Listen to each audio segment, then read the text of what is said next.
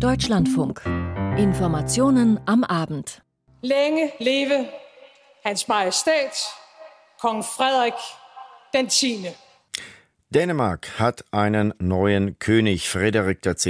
folgt auf seine Mutter Margarete. Darüber berichten wir gegen Ende der Sendung aus Kopenhagen. Vorher sind wir in Berlin, wo sich etliche Landwirte schon jetzt in Stellung bringen für ihre Großdemonstrationen morgen. Sie fordern die Beibehaltung von Subventionen und Steuervorteilen. Andere Demonstrationen gab es heute schon in einigen deutschen Städten, und zwar gegen rechts. Wir haben Stimmen am Brandenburger Tor gesammelt. Außerdem heute hat der neu geschaffene Bürgerrat Ernährung seine Empfehlungen an den Bundestag vorgestellt. Auch da waren wir dabei. Taiwan hat einen neuen Präsidenten, William Lei von der bisher schon regierenden Demokratischen Volkspartei, Fortschrittspartei. Wir haben Reaktionen aus Taipei und aus Peking dazu. Dann beschäftigt uns die aktuelle Lage in Israel und im Gazastreifen. 100 Tage ist der Terrorangriff der Hamas jetzt schon her. Und auch die Situation in der Ukraine. Heute gab es ein großes Treffen in Davos, wo über mögliche Friedenslösungen diskutiert wurde. Ich bin Tobias Oehlmeier. Guten Abend. Wer morgen durch Berlins Zentrum muss, der sollte das Auto besser stehen lassen. Zwischen Siegessäule und Brandenburger Tor wird da nicht mehr viel gehen. Schon jetzt sammeln sich die Traktoren vor der Großdemonstration gegen den Abbau von Subventionen und Steuererleichterungen. Nadine Lindner. Im Einkaufswagen ist ein Kasten Bier, eine Stiege Glühwein und viel schwarzer Tee. Mit schnellen Schritten schiebt ihn der Mann durchs Brandenburger Tor. Er will seine Spende bei den Landwirten abgeben, die schon am Sonntag nach Berlin gekommen sind. Sein Motiv, die Lebensmittel müssten in Deutschland produziert werden. Wir können nicht alles importieren. Das ist eigentlich, darum geht es mir ganz besonders. Und Sie sehen ja, dass die Handelswege auch gerade blockiert werden. Auch Lennart Pfeiffer aus der Uckermark ist gemeinsam mit seinem Vater zum Protest gekommen. Ihr Hof setzt auf Ackerbau und Viehzucht. Die Kürzung beim Agrardieselprivileg würde sie empfindlich treffen. Pfeiffer wünscht sich von Politik und Handel gleichermaßen Planungssicherheit. Planungssicherheit zum Beispiel bei baulichen Anliegen. Es kann nicht sein, dass selbst im europäischen Vergleich die Standards so weit auseinandergehen, Mehrere tausend Menschen werden für morgen zur Großdemonstration in Berlin erwartet. Rückendeckung erhalten sie von der CSU. Der bayerische Ministerpräsident Markus Söder sagte im Interview der Woche mit dem Deutschlandfunk: Ja, wichtig wäre die völlige Rücknahme dieser Beschlüsse, denn die waren einseitig zulasten der Landwirtschaft und auch unangemessen, denn die Landwirtschaft erbringt für unser Land einen enormen Beitrag. Wir spüren doch, dass es ein Problem ist, wenn wir uns nicht mehr selbst versorgen können. Und weiter. Und deswegen wäre es auch wichtig, dass das erhalten bleibt und diese einseitige dauerhafte Angriff auf die Landwirtschaft, der muss zurückgenommen werden. Und deswegen wäre das Beste, die Ampel gesteht ihren Fehler ein und nimmt es einfach zurück. Ähnlich äußerte sich Unionsfraktionsvize Jens Spahn.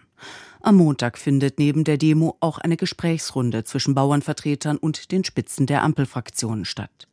SPD-Chef Lars Klingbeil sprach im Vorfeld von einem Dialog auf Augenhöhe. Am Montagmittag kommt zudem der Finanzausschuss des Bundestags zu einer Anhörung über die Haushaltskürzungen zusammen. Im Vorfeld deutet jedoch wenig darauf hin, dass die Bundesregierung die schrittweisen Kürzungen der Steuervorteile beim Agrardiesel zurücknimmt. Entgegen ihrer ursprünglichen Pläne hatte sie auf die Erhebung der Kfz-Steuer bei landwirtschaftlichen Maschinen bereits verzichtet. FDP-Finanzminister Christian Lindner will morgen bei der Kundgebung sprechen. Er hatte den Subventionsabbau am Wochenende verteidigt und stattdessen einen Abbau teurer Bürokratie für die Landwirte in Aussicht gestellt, ohne jedoch konkret zu werden. Für den Bauernverband reicht der Vorschlag nicht aus. Er sagte der Rheinischen Post, solche gut gemeinten Ideen helfen nicht, die Ampelkoalition habe immer noch nicht verstanden. Die Proteste beschäftigen zunehmend auch die Sozialwissenschaft. Der Soziologe Steffen Mau warnte mit Blick auf die Blockade von Robert Habeck in Schlütziel vor einer Entzivilisierung der Proteste. Verteilungskämpfe würden zunehmend härter ausgetragen. Im Deutschlandfunk sieht der Konfliktforscher Felix Anderl von der Universität Marburg ein langfristig entstandenes Subventionssystem. Hinzu kommt, es gibt sehr viele Regeln, unter denen die Bauern entweder leiden oder meinen zu leiden. Sie haben langfristig schon ökonomische Probleme. Und da kommt jetzt eine kurzfristige Entscheidung dazu, die von der Bundesregierung auch relativ schlecht kommuniziert war. Bundespräsident Frank-Walter Steinmeier hatte sich am Samstag ungewöhnlich deutlich zu Wort gemeldet. Die Sprachlosigkeit zwischen Bauern und Bundesregierung sei schädlich. Persönliche Gespräche dringend notwendig. Denn was passieren kann, wenn der Unmut immer weiter wächst, das sehen wir am Erstarken der Rechten. Echte, tatsächlich realisierbare Lösungsansätze kommen da selten eher Polemik und Aufwiegelung, wie kürzlich bei einem Treffen in einer Potsdamer Villa. Stichwort Remigration, also der Rauswurf von Asylbewerbern, von Ausländern mit Bleiberecht und von Zitat, nicht assimilierten Staatsbürgern. Gegen solche rechtsextreme Tendenzen sind am Wochenende in mehreren Städten gleich Zehntausende auf die Straßen gegangen. Helena Dehler hat sich die Demo am Brandenburger Tor in Berlin herausgegriffen. Es war ein spontaner Aufruf zur Kundgebung. Kaum 48 Stunden hatten die Organisatoren Zeit, um Bühne, Technik und Rednerinnen und Musikacts zu organisieren. Gekommen sind mehr Menschen, als das Bündnis gehofft hat. Von der kleinen Bühne, eher ein Podest am Brandenburger Tor, sehen die Rednerinnen und Redner kein Ende der Menschenmasse. Alex und sein Kumpel Felix sind mit ihren Kindern gekommen und einem großen Plakat, auf dem Wehrhafte Demokratie jetzt steht. Ausschlaggebend für sie war das Bekanntwerden eines Treffens von Rechtsextremen und AfD-Politikern in einer Brandenburger Villa. Ich habe, äh, als diese Recherche rauskam, äh, hat es mich total umgehauen und ich habe gemerkt, ich bin einer von den Leuten, die so wenig tun. Ganz klar. Ich habe mich geschämt und ich habe gemerkt, ich muss unbedingt was tun. Dann habe ich die Leisten von äh, dem Kinderbett meines Sohnes abgeschraubt, äh, die Gardinen abgesägt und ein Plakat gebastelt und bin hergekommen und wir müssen das alle machen. Am Rande der Kundgebung auf einer Parkbank steht Alessandra. Sie hat einen deutschen und einen italienischen Pass. Ich bin hier, weil wir als äh, deutsche Bürger mit Migrationshintergrund äh, merken, dass immer gefährlicher in unserem Land äh, Leben geworden ist. Die Berichte über das Erstarken der Rechten erschrecken sie, sowohl in Italien als auch in Deutschland. Aber auch im Alltag nimmt sie Ausgrenzung, Ablehnung und Hass immer öfter wahr. Auf dem Social Media vor allem im Alltag äh, merkt man, dass Menschen einfach sich erlauben, frei äh, rassistische Sprüche äh, zu äußern, die vielleicht in der Vergangenheit nicht so ähm, möglich waren. Zur Kundgebung aufgerufen hatte Fridays for Future. Angeschlossen haben sich mehr als ein Dutzend andere Verbände und Organisationen. Pitt Terjung, Sprecher von Fridays for Future. Es ist ehrlicherweise großartig. Wir haben das in unter 48 Stunden geschafft.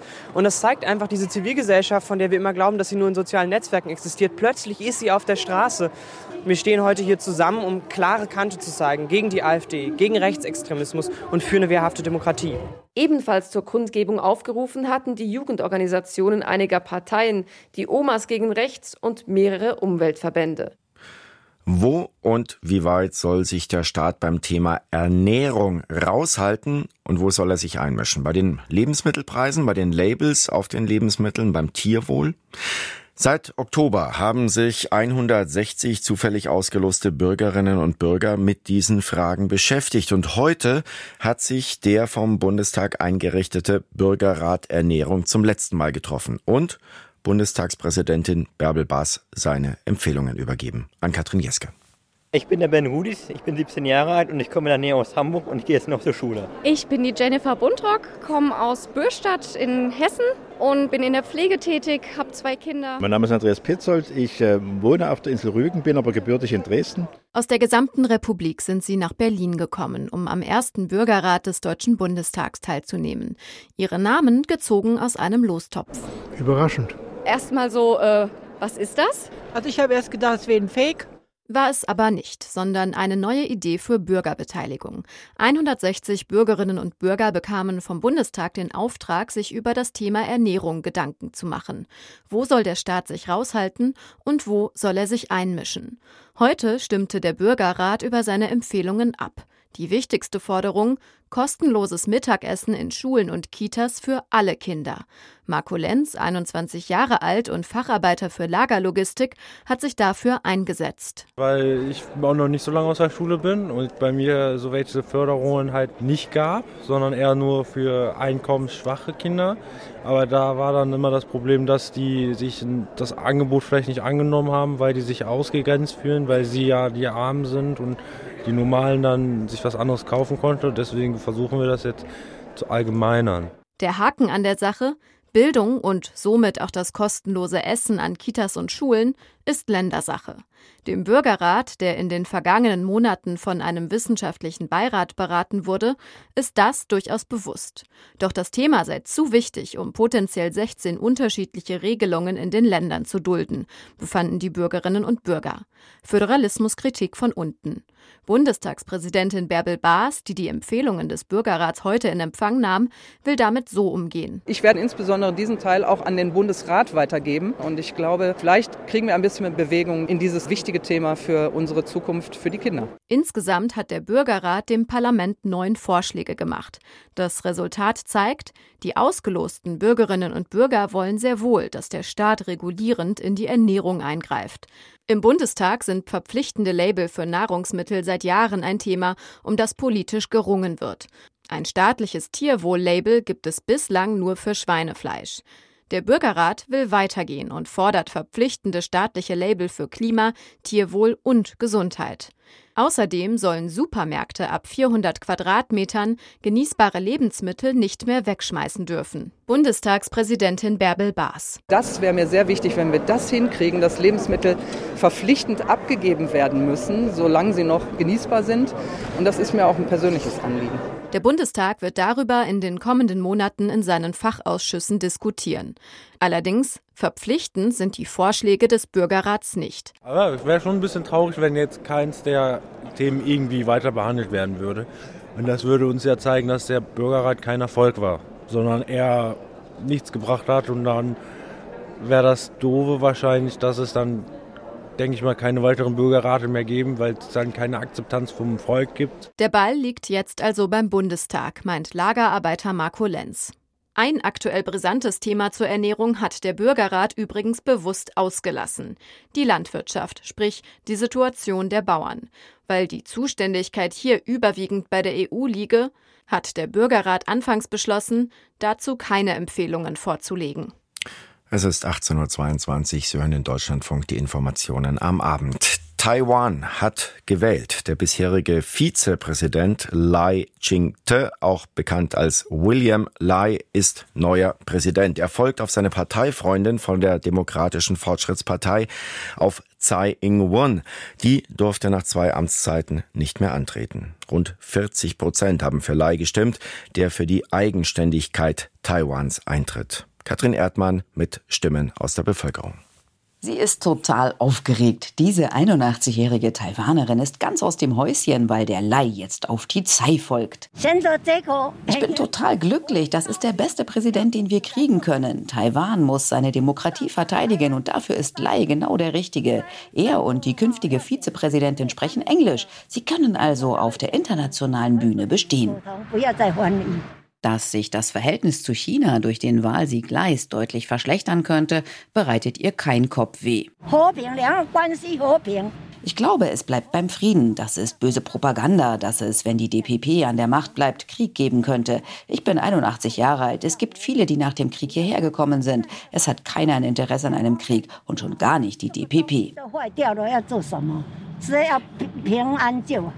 Dieses junge Paar ist mäßig zufrieden mit dem Wahlausgang. Dabei hat sie aus Zeitmangel gar nicht gewählt.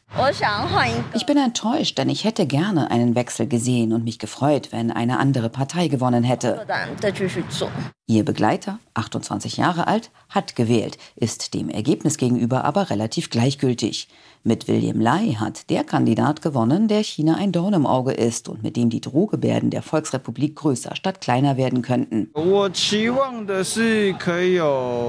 Ich hoffe auf vielleicht mehr wirtschaftliche Zusammenarbeit mit China, aber im politischen Bereich sollte jeder das Recht haben, bei seinem Standpunkt zu bleiben und es sollte mehr Toleranz geben. Seine Freundin sieht es ähnlich. Wenn es um das Verhältnis zu China geht, bin ich eher neutral. Ich möchte nicht, dass es aus irgendeinem Grund Krieg gibt. Am besten ist es, wenn beide Seiten einen friedlichen Umgang miteinander haben. Und es wäre auch gut, wenn man wirtschaftlich ein bisschen enger zusammenrückt. Die Demokratische Fortschrittspartei stellt zwar wieder den Präsidenten, doch im Parlament hat sie, wie bereits im Vorfeld erwartet worden war, die Mehrheit verloren. William Lai hat das in seiner Siegesrede bereits bedauert. Doch Tsai Yun-ju, Politikwissenschaftlerin an der Soochow-Universität in Taipeh, sieht darin auch Vorteile. Wenn Parlament und Regierung nicht in der Hand derselben Partei sind, dann wird das Parlament gestärkt. Dann haben die Abgeordneten einen größeren Ehrgeiz, etwas zu erreichen. Allerdings gibt sie auch zu bedenken, das Parlament könnte darauf drängen, die Beziehungen zu China zu intensivieren, was aber die Regierung nicht will. Im Gegenzug will die Regierung vielleicht Waffen kaufen oder feindselige Maßnahmen gegen China ergreifen. Das aber lehnt das Parlament dann ab. Also es könnte dauernd hin und her gehen. Und nichts voran. Und das Staatsoberhaupt eine lahme Ente werden. Davor hatte William Lai bereits vor den Wahlen gewarnt. Chinas politischer Führung passt der Wahlerfolg Leis überhaupt nicht und so hat die Regierung dort die Reaktionen und Glückwünsche mehrerer Länder nach der Wahl in Taiwan verurteilt. Eva Lambi-Schmidt berichtet aus Shanghai. Die Gratulation aus den USA hat das chinesische Außenministerium als ein ernsthaft falsches Signal für die Unabhängigkeitsbestrebungen in Taiwan kritisiert. Das US-Außenamt hatte zuvor mitgeteilt, man freue sich auf die Zusammenarbeit, um gemeinsame Interessen und Werte voranzubringen. US-Präsident Joe Biden betonte aber auch, die USA würden nicht die Unabhängigkeit Taiwans unterstützen. Die chinesische Staats- und Parteiführung sieht die demokratisch regierte Insel Taiwan als Teil des eigenen Staatsgebiets an und hat es anderen Ländern zur Bedingung gemacht, nur mit der Volksrepublik offizielle diplomatische Beziehungen zu pflegen und Taiwan nicht als Staat anzuerkennen. Die meisten Länder halten sich daran. Nach ihren Reaktionen auf das Wahlergebnis in Taiwan hat China den USA, Großbritannien und Japan Einmischung in innere Angelegenheiten vorgeworfen. Einen Kommentar zur Wahl in Taiwan hören Sie hier im Programm um 19.05 Uhr. 100 Tage ist er jetzt her, der Terrorangriff der Hamas auf Israel und immer noch toben die Kämpfe im Gazastreifen und im Norden Israels an der Grenze zum Libanon. Bettina Meyer über die aktuelle Lage. Bodentruppen waren nach Militärangaben vor allem in der im südlichen Gazastreifen gelegenen Stadt Khan Yunis im Einsatz. Dort werden zahlreiche Geiseln und Anführer der Hamas vermutet. Der israelische Generalstabschef Herzi Halevi.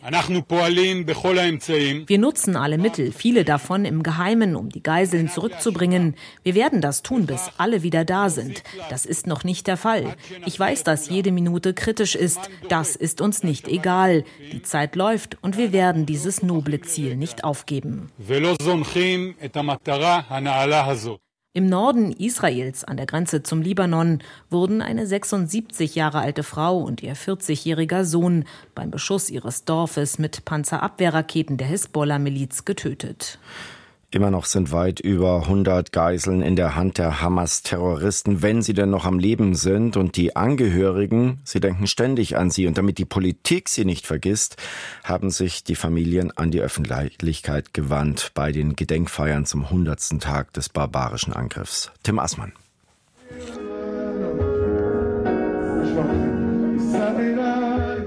Der sogenannte Platz der Geiseln in Tel Aviv gestern Abend. Hier begann die 24-Stunden-Kundgebung, mit der an das Schicksal der noch im Gazastreifen verbliebenen Geiseln erinnert wird. Eine der ersten Rednerinnen, die Deutsch-Israeli Ras Ben Ami. Sie wurde entführt und kam frei, ihr Mann Ohad nicht. 45 Tage sind nun vergangen, seit ich aus der Geiselhaft im Gazastreifen befreit wurde. Solange Ohad nicht wieder nach Hause kommt, fühlt es sich für mich aber noch so an, als wäre ich noch immer eine Geisel. Am 100. Tag seit dem Hamas-Überfall vom 7. Oktober gibt es in ganz Israel Veranstaltungen, mit denen an die Terrorattacke erinnert wird. Am Vormittag legten viele Beschäftigte, zum Beispiel in Betrieben, Geschäften, Cafés und auch in Schulen, aus Solidarität mit den Geiseln für 100 Minuten die Arbeit nieder. Die Familien der Verschleppten wollen den Druck auf die israelische Regierung erhöhen, verlangen eine Verhandlungslösung, um die Entführten freizubekommen. Zu der Massenkundgebung am Beginn der Gedenkveranstaltungen in Tel Aviv kamen nach Veranstalterangaben gestern Abend rund 120.000 Menschen. Die 85 Jahre alte Jocheved Livschitz, die ebenfalls in Geiselhaft war und freigelassen wurde, appellierte am Mikrofon an die Bevölkerung. Ich rufe das ganze Volk Israel auf, sich unserem Marsch anzuschließen und die Stimme zu erheben mit der Forderung, alle Geiseln freizulassen. Niemand darf dort zurückgelassen werden. Volk Israels, ihr seid stark, ihr könnt das machen.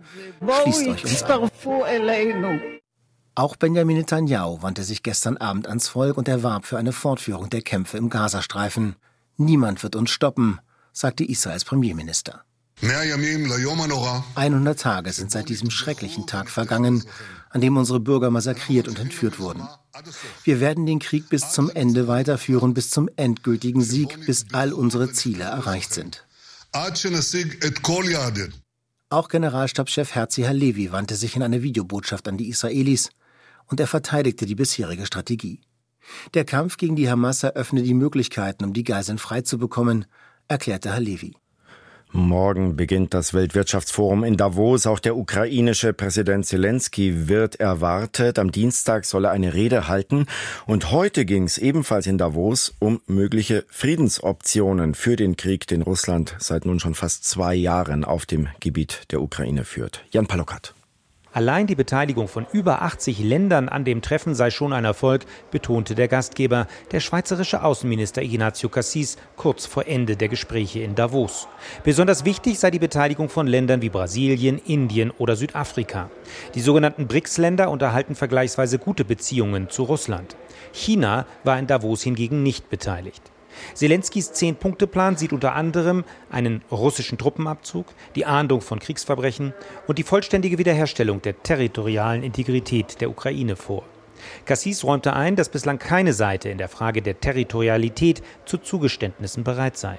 Auch gab er zu, dass Verhandlungen ohne russische Beteiligung nicht zu dauerhaftem Frieden führen könnten. Dennoch könnte, wenn sich so viele Länder hinter Kernpunkten versammelten, die Grundlage gelegt werden, um den Krieg zu beenden. Warten sei keine Option angesichts täglich auch ziviler Opfer. Das sogenannte Friedensformeltreffen sei auf jeden Fall das letzte auf Ebene der nationalen Sicherheitsberater. Als nächsten Schritt strebt die Ukraine einen höher besetzten Friedensgipfel an. Wann und ob er stattfinden kann, blieb aber offen. Wie eingangs schon gesagt, Dänemark hat einen neuen König. Frederik löst seine Mutter ab. Randy Häusler. Ein fröhliches Lächeln liegt auf ihren Lippen, als Königin Margarete zum letzten Mal als Regentin in der Kutsche durch Kopenhagen fährt. Zufrieden wirkt sie, wie sie dem jubelnden Volk zuwinkt. Zufrieden mit ihrem Lebenswerk. 52 Jahre Königin von Dänemark. Die Straßen sind rappelvoll. Tausende sind gekommen, um den Thronwechsel zu erleben. Es ist fantastisch. Ich glaube, all die Menschen sind heute hier, weil wir unser Land lieben und weil wir unsere Königsfamilie so verdammt toll finden. Deswegen sind wir hier und deswegen sind die Straßen so voll, dass man Glück haben muss, überhaupt was sehen zu können. Der entscheidende Augenblick findet dann allerdings ganz im Stillen statt mit einer Unterschrift. In Christiansborg Schloss überlässt Königin Margrethe II. ihrem ältesten Sohn Kronprinz Frederik den Thron. Deutlich gerührt verlässt sie anschließend den Raum. Kurz darauf dann der erste offizielle Auftritt von König Frederik X. auf dem Schlossbalkon. Die Tränen stehen ihm in den Augen, als traditionsgemäß die dänische Ministerpräsidentin dem Volk verkündet, die Königin hat abgedankt. Lang lebe König Frederik. Hendes Majestæt, dronning Margrethe den anden, er abdiceret. Længe leve Hans Majestæt, Kong Frederik den 10. Dann dankt König Friedrich seiner Mutter, sie sei eine außergewöhnliche Königin gewesen. Der neuen Aufgabe sehe er mit Freude entgegen, aber auch mit etwas Bangen. Ich brauche alle Unterstützung, die ich bekommen kann. Von meiner geliebten Frau und meiner Familie, von euch allen und von dem, das größer ist als jeder einzelne von uns. Ich gehe der Zukunft entgegen in der Gewissheit, dass ich nicht alleine bin. Das neue Königspaar gilt als eingespieltes Team. Nach einer stürmischen Jugend hat der mittlerweile 55 Jahre alte König Friedrich schon unzählige Aufträge im Namen der Krone geleistet. Er ist ein begeisterter Sportler und liebt Rockmusik. Er wirkt geerdet und volksnah. Die Frau an seiner Seite, Königin Mary, ist gebürtige Australierin und wird die allererste bürgerliche Königin in Dänemark. Auch sie hat sich nach ihrer Hochzeit mit Dänemarks Thronfolger vor 20 Jahren schnell in ihre künftige Rolle hineingelebt. Es dürfte übrigens nicht lange dauern, bis König Friedrich und Königin Mary nach Deutschland kommen. Es ist nämlich Tradition, dass ein frisch gebackenes Königspaar relativ bald seine Nachbarländer besucht. Hurra! Die Herzen der Dänen und Däninnen, das wird an diesem Tag in Kopenhagen deutlich, gehören dem neuen Königspaar schon jetzt. Ja, lang lebe der König, lang lebe der Sport. Marina Schweizer ist zu mir ins Studio gekommen und lang lebe die Fußball-Bundesliga. Ja, Start ins Jahr noch für ein paar Erstligisten. Im vergangenen Jahr haben Bochum und Bremen ja gestrauchelt in der ersten Liga. Bei ihrem Duell heute gab es die erste Chance auf drei Punkte für eins der beiden Teams im neuen Jahr. Und am Ende gab es ein Unentschieden. Jan Wochner vom 1 zu 1. Zehn gelbe Karten, ein intensiver Abnutzungskampf und ein spätes Ausgleichstor. Dieses Spiel war nichts für schwache Nerven. Die erste Hälfte unansehnlich und schwach von beiden Seiten. In der intensiven zweiten Hälfte traf dann Patrick Osterhage für Bochum zur Führung. Traumhaft schön erzielte der in der Bremer Jugend groß gewordene Mittelfeldspieler per Fernschuss die Führung mit einem Treffer in den rechten Torwinkel. Bremen steckte nie auf, schaffte es zwar kaum mal, sich eine klare Torchance zu erspielen, kam aber doch noch zum 1 zu 1. In der Nachspielzeit schoss Abwehrmann Niklas Stark aus der Distanz und hatte Glück, dass sein Versuch abgefälscht an die Unterkante der Latte und von dort ins Tor flog. Borussia Mönchengladbach hat den VfB Stuttgart im Abendspiel zu Gast. Zur Pause stand es da gerade 2 zu 0 für Gladbach durch zwei Treffer von Robin Hack. Für die deutschen Handballer gibt es heute Abend den zweiten großen Auftritt bei der Heimeuropameisterschaft. Nach dem deutlichen Auftaktsieg vor Rekordpublikum gegen die Schweiz in Düsseldorf geht es ab 20.30 Uhr in Berlin heute gegen Gruppengegner Nordmazedonien. Thomas Kurs schaut voraus. Unter den Augen von Bundeskanzler Olaf Scholz wollen die deutschen Handballer im besten Fall vorzeitig das Ticket für die Hauptrunde lösen. Im zweiten Duell der EM ist die Mannschaft von Bundestrainer Alfred Gislason klarer Favorit. Doch der Isländer warnt vor den Nordmazedoniern, die sich im Umbruch befinden und nichts zu verlieren haben. Geduldig spielen, diszipliniert in der Abwehr arbeiten und mit schnellem Tempospiel zu einfachen Toren kommen. So soll es klappen mit dem zweiten Sieg im zweiten Vorrundenspiel. Gegen Nordmazedonien will das deutsche deutsche Team vor allem die Chancen im Angriff noch konsequenter nutzen. Sollten die Franzosen am Abend gegen die Schweiz gewinnen, kann Deutschland anschließend mit einem Sieg in der mit knapp 14.000 Zuschauern ausverkauften Berliner Arena bereits vorzeitig das Weiterkommen klarmachen. Das mit dem Weiterkommen war heute gar nicht so einfach für einen Top-Tennisspieler. Beim Erstrundenspiel der Australian Open hat sich Titelträger Novak Djokovic schwer getan. Den ersten Tag fasst Matthias Kammern zusammen. Zwei 18-jährige Grand Slam-Debütanten standen in der ersten Night Session im Blickpunkt. Zunächst der Kroate Dino Prismic, der dem besten Spieler der Geschichte, Novak Djokovic, einen unglaublichen Kampf lieferte. Vier Stunden brauchte der Titelverteidiger, ehe er Prismic in vier Sätzen niedergerungen hatte. Im obligatorischen Siegerinterview noch auf dem Platz hörte Djokovic gar nicht auf, seinen Gegner zu loben und schloss mit den Worten, wir werden noch große Dinge von ihm sehen in den nächsten Jahren. Danach, erst kurz vor Mitternacht, kam Ella Seidel aus Hamburg in die Rod Laver Arena und auch sie versuchte der Siegerin des vergangenen Jahres, Arina Sabalenka, einen mutigen Kampf zu liefern. Aber es blieb beim Versuch. Der Druck der Belarusin war einfach zu groß und so gewann Seidel beim 0 zu 6 und 1 zu 6 nur ein einziges Spiel. Und da huschte dann wenigstens einmal ein Lächeln über Ellas Gesicht. Dennoch, ihr könnte die Zukunft gehören. Etwas weniger Aufmerksamkeit bekam Tamara Korpatsch, ebenfalls aus Hamburg. Aber dafür gewann sie gegen die Britin Jodie Burridge und steht erstmals in ihrem Leben in der zweiten Runde der Australian Open. Und wir sprechen nach 19.10 Uhr hier im Deutschlandfunk in Sport am Sonntag mit Tennisbundestrainerin Barbara Rittner über die Erwartungen von diesem Turnier. Im Wintersport ist das Weltcup-Wochenende gerade zu Ende gegangen. Bei den Skispringern hat Andreas Wellinger mal wieder gezeigt, was er gerade kann. Andreas Wellinger bestätigte einmal mehr seine herausragende Form in diesem Winter. Beim Einzelspringen in Wiesla landete der Oberbayer zum siebten Mal auf dem Podium. Wellinger flog im ersten Durchgang 131 Meter weit und reihte sich ein auf Platz 3. Im zweiten Durchgang gelang ihm bei schwierigen Windverhältnissen eine Weite von 128,5 Metern. Es blieb bei Platz 3. Der Sieg in Wiesla ging an den Japaner Ryoyu Kobayashi. Der Sieger der Vier-Schanzentournee verbesserte sich nach einem 139-Meter-Satz im zweiten Durchgang von Rang 4 auf Rang 1. Zweiter in Wiesla wurde der Österreicher Stefan Kraft. Die Ergebnisse der weiteren Deutschen Karl Geiger landete auf Platz 10, Stefan Laie wurde 12., Pius Paschke 17. und Philipp Raimund 30. Berichtet Julius Richter und noch eine Meldung aus dem Radsport. Sprinterin Lea Sophie Friedrich hat bei der Bahnrad-EM in Appeldorn ihre zweite Goldmedaille gewonnen. Im Kairin-Finale triumphierte sie am letzten Tag der Titelkämpfe und wurde zum vierten Mal in Folge Europameisterin in diesem Kampfsprint. Vielen Dank, Marina Schweizer. Wir hören Sie ja gleich wieder um 10 nach 7. Vielen Dank auch Ihnen für Ihr Interesse. Mein Name ist Tobias Oehlmeier. Ihnen noch einen schönen Abend. Tschüss.